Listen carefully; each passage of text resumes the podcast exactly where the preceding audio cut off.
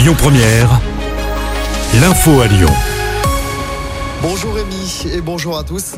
À la une, ce drame près de Lyon, une femme a été tuée de plusieurs coups de couteau la nuit dernière à Pierre-Bénite. Selon BFM, les faits se sont produits lors d'une dispute conjugale. Les quatre enfants du couple étaient présents au moment du drame.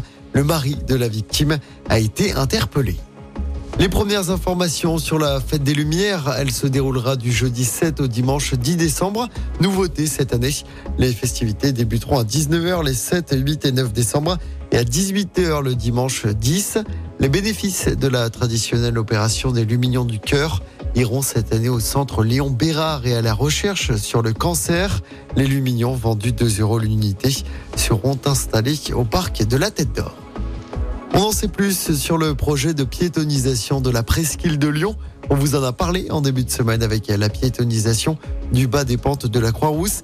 Eh bien, à partir de 2025, dans deux ans, le secteur entre le bas des pentes et la place Bellecour va devenir une zone à trafic limité.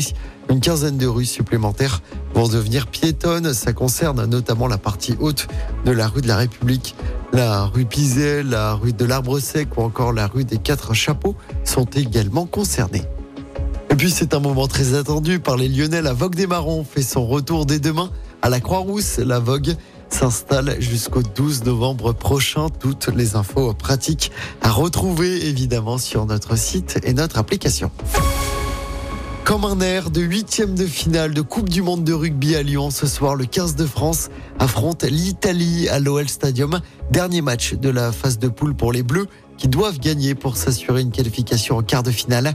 Le stade affiche complet, même chose pour la fan zone de Gerland. France-Italie, coup d'envoi à 21h. Un match à suivre sur TF1. En basket, l'Asvel n'a pas fait le poids en Coupe d'Europe hier soir. L'Asvel, très largement battu à Belgrade pour son premier match d'Euroleague de la saison, défaite 94 à 73 face à l'Étoile Rouge. Troisième défaite d'affilée, toute compétition confondue pour les hommes de TJ Parker. Et puis en football, coup d'envoi de la huitième journée de Ligue 1 ce soir, Strasbourg contre le FC Nantes à 21h. De son côté, l'OL recevra Lorient dimanche à 15h.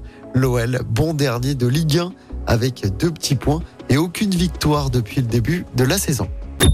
Écoutez votre radio Lyon Première en direct sur l'application Lyon Première, lyonpremière.fr et bien sûr à Lyon sur 90.2 FM et en DAB+.